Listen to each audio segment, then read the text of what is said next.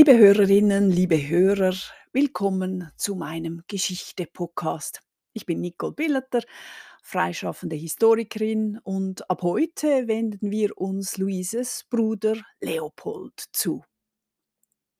Seine Geschichte ähnelt der seiner Schwester insofern, als dass auch er sich aus dem engen Korsett des Hochadels befreien wollte. Ob es bei ihm besser lief als bei seiner Schwester, das wird sich zeigen. Leopold von Österreich-Toskana wurde 1868 als viertes Kind von Ferdinand IV., Großherzog der Toskana, geboren und war damit ein Abkömmling des Hauses Habsburg. Leopolds Vater musste abdanken, als es sich abzeichnete, dass Italien einen neuen Weg in seiner Geschichte gehen würde und als geeintes Land in die moderneren Zeiten ziehen wollte. Ferdinand zog mit seiner Familie nach Salzburg, wo er als Großfürst weiterleben konnte.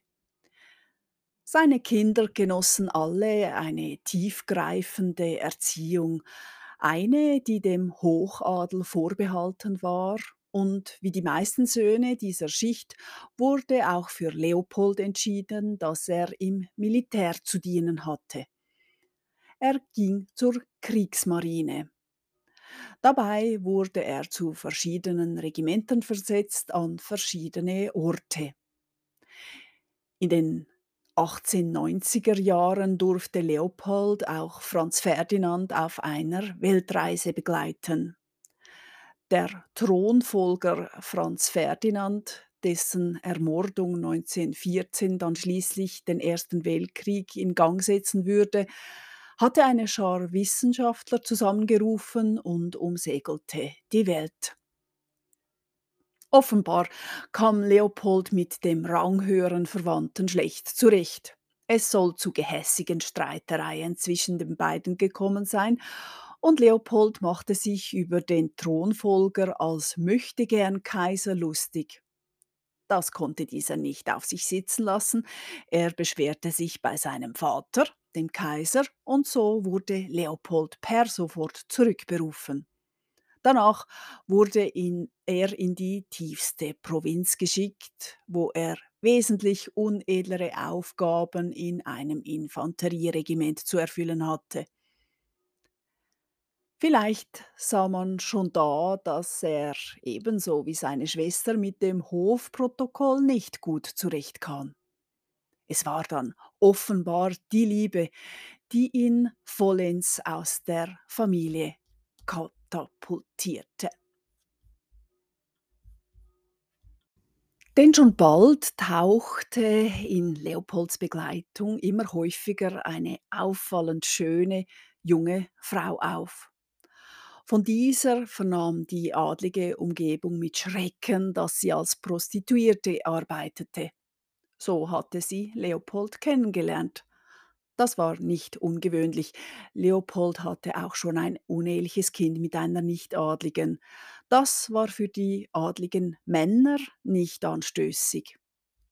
Ungewöhnlich daran war nur, dass Leopold die junge Frau weiterhin um sich haben wollte, beziehungsweise dass er sie zu seiner eigentlichen Freundin machte. Wilhelmine Adamowitsch schien seine große Liebe zu sein. Der Hof reagierte mit Druck. Leopold wurde nach Galizien versetzt, in eine Stadt, die sich heute im äußersten Südosten Polens befindet. Ihn begleitete seine Haushälterin. Natürlich war dies Wilhelmine, die Tochter eines Pöstlers und ehemalige Prostituierte, erhielt dort eine Art Ausbildung ihres Geliebten. Jedenfalls konnte sie nun bald fließend lesen und schreiben in Deutsch und Englisch und sich manierlich benehmen. Dazu gehörte auch, dass sie Klavierunterricht bekam. Damit man ihr die ehemalige Prostituierte nicht mehr ansah und anmerkte, wurde vereinbart, dass sie keinen Schnaps mehr trinken sollte, nur noch Bier und Wein. dass sie sich nicht mehr schminken sollte, die ha Haare natürlich tragen würde und das Korsett ablegen.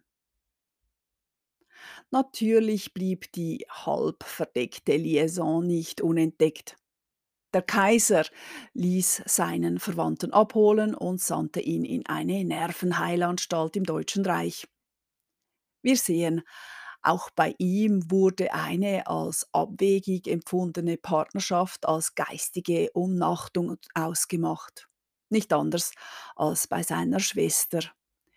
Dieses Denken und Fühlen außerhalb der damaligen adligen Norm wurde meist als Geisteskrankheit gesehen.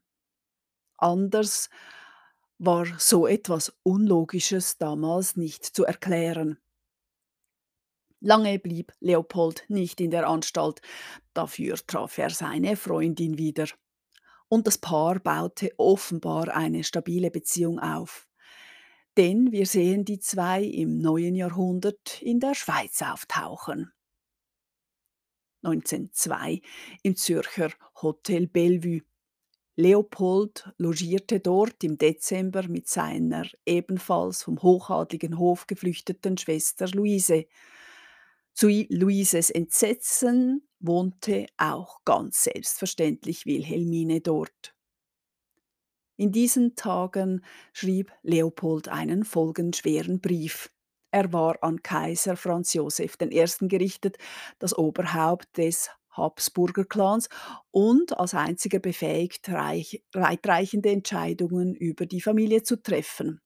Ganz offiziell bat Leopold darum, seinen Titel und Rang als Erzherzog ablegen zu dürfen. Er hatte sogar schon einen neuen Namen für sich. Er würde inskünftig als Leopold Wölfling durchs Leben gehen wollen. Der Kaiser sagte ihm diesen Rücktritt vom Hochadel zu. Er würde weiterhin aus dem Familienfonds des Hauses Habsburg finanziell versorgt, allerdings nicht besonders fürstlich. Dies sei allerdings nur möglich, wenn Leopold ab nun an immer im Ausland leben würde, beziehungsweise es wurde ihm nahegelegt, eine ausländische Staatsbürgerschaft anzunehmen. Damit war Leopold seinem Ziel näher, seine Wilhelmine heiraten zu können. Allerdings schickte auch er, wie seine Schwester, nun Rechtsanwälte nach Wien, um über eine bessere Abfindung bzw. jährliche Rente zu verhandeln. So gerne Leopold Ansehen und Ämter abgab, auf das Geld wollte er nicht so einfach verzichten. Die Anwälte legte dem Hofstaat nahe, dass es doch nicht angehe, dass man einen ehemaligen Erzherzog darben sehen würde. So ganz bürgerlich, somit Arbeit und sein eigenes Leben verdienen, wollte Leopold dann offenbar doch nicht werden. Der Hofstaat beschied aber, dass Leopold vor allem auf das Erbe seines Vaters hoffen sollte, auf sonst nicht viel mehr. Leopold und Wilhelmine schienen in der Schweiz, erst in Zürich, dann in der Romandie jedenfalls, nicht gedarbt zu haben. Sie führten viel eher einen luxuriösen Lebenswandel. Für die Lösung der dringendsten Probleme musste Leopold aber eine neue Staatsbürgerschaft erhalten. Natürlich bot sich die schweizerische an. Er war oft hier in den Ferien gewesen und war nun auch im entscheidendsten Moment seines Lebens hierher gekommen. Dafür war es notwendig, dass das Paar sich auf Dauer in der Schweiz niederließ. Es wählte zunächst ein kleines Dorf am Genfersee aus.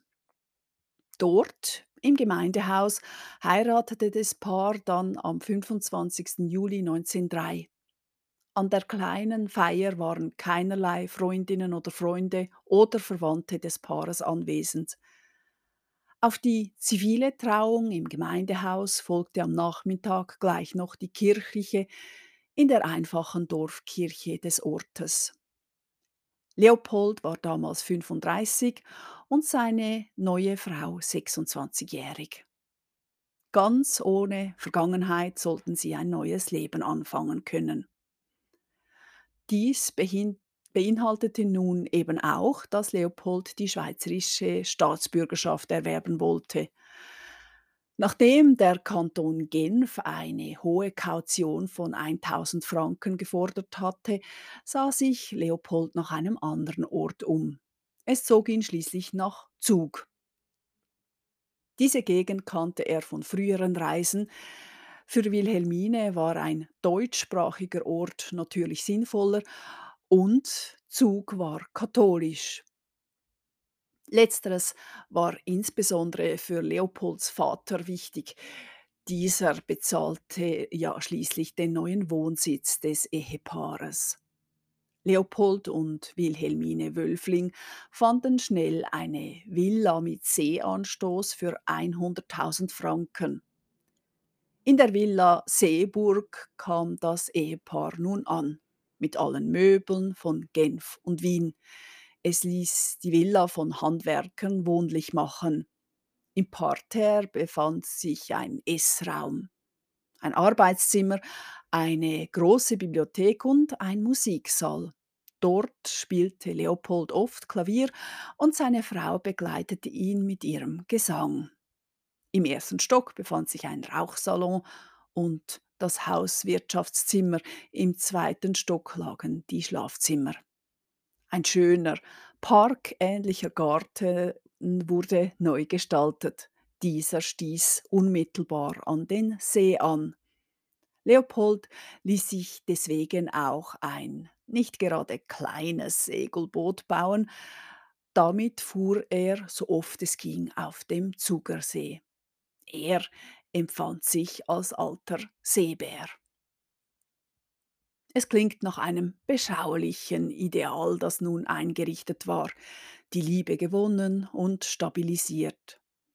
Die Medien interessierten sich, wie für Leopolds Schwester, sehr für den neuen Lebensstil des Neubürgerlichen. Einige Geschichten waren eigentliche Home Stories. Da verkam das Zugerland zu einer malerischen Idylle mit viel Grün und Bergluft. Leopold im Jagdgewand, seine Frau mit roten Wangen von der gesunden Schweizer Luft leicht gerötet, immer dabei ihre zwei Dackel. Es war ein reizendes Bild. Und es habe Leopold, so beschrieb ein Zeitungsbericht, die Sympathien von Abermillionen eingebracht, dass er auf den Hochadel verzichtet habe, um die Liebe seines Lebens zu heiraten. Natürlich arbeiteten die zwei nicht, daran könnte sich der adlig Geborene nicht gewöhnen. Er werkelte im Garten, befasste sich mit Sträucherschneiden und Jäten, seine Frau kochte derweil. Am Nachmittag unternahmen sie lange Spaziergänge mit den Hunden und am Abend verbrachten sie die Zeit mit Lesen und Musizieren. Ein romantisches Bild, das die Öffentlichkeit da zu sehen bekam. Derweil richtete sich Leopold auch andersweitig ein.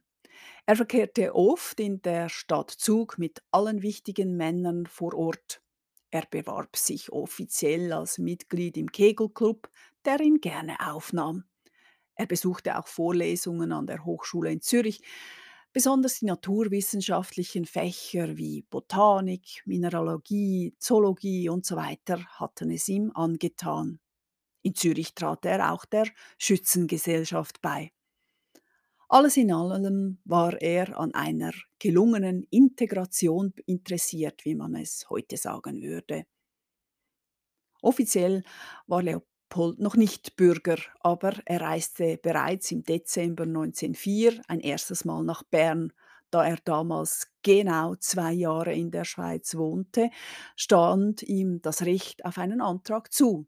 Und so begann das Verfahren. Schon im Februar 1905 empfahl der Bundesrat die Aufnahme Wölflings ins Schweizer Bürgerrecht. Damit würde auch seine Frau automatisch Schweizerin. Zug sollte Bürgerort werden. Dies verlangte die höchstmögliche Gebühr von 1500 Franken.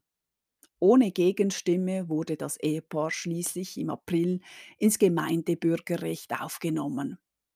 Für 800 Franken wurde es dann noch Bürger des Kantons Zug. Leopold war damals 37-jährig. Er wurde nun als Neuschweizer auch gleich ins Militär eingezogen. Als einfacher Soldat, was für Belustigung sorgte.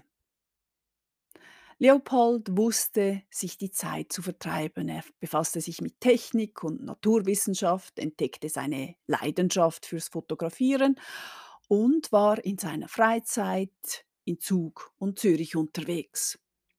Was wollte man mehr? Leopold hatte seine neue Heimat gefunden, hatte eine Frau, für die er ein privilegiertes Leben aufgegeben hatte, profitierte aber dennoch von der finanziellen Stabilität seiner Herkunft. Alles war idyllisch und harmonisch. Ob es so war und ob es so blieb, das sehen wir in der nächsten Episode.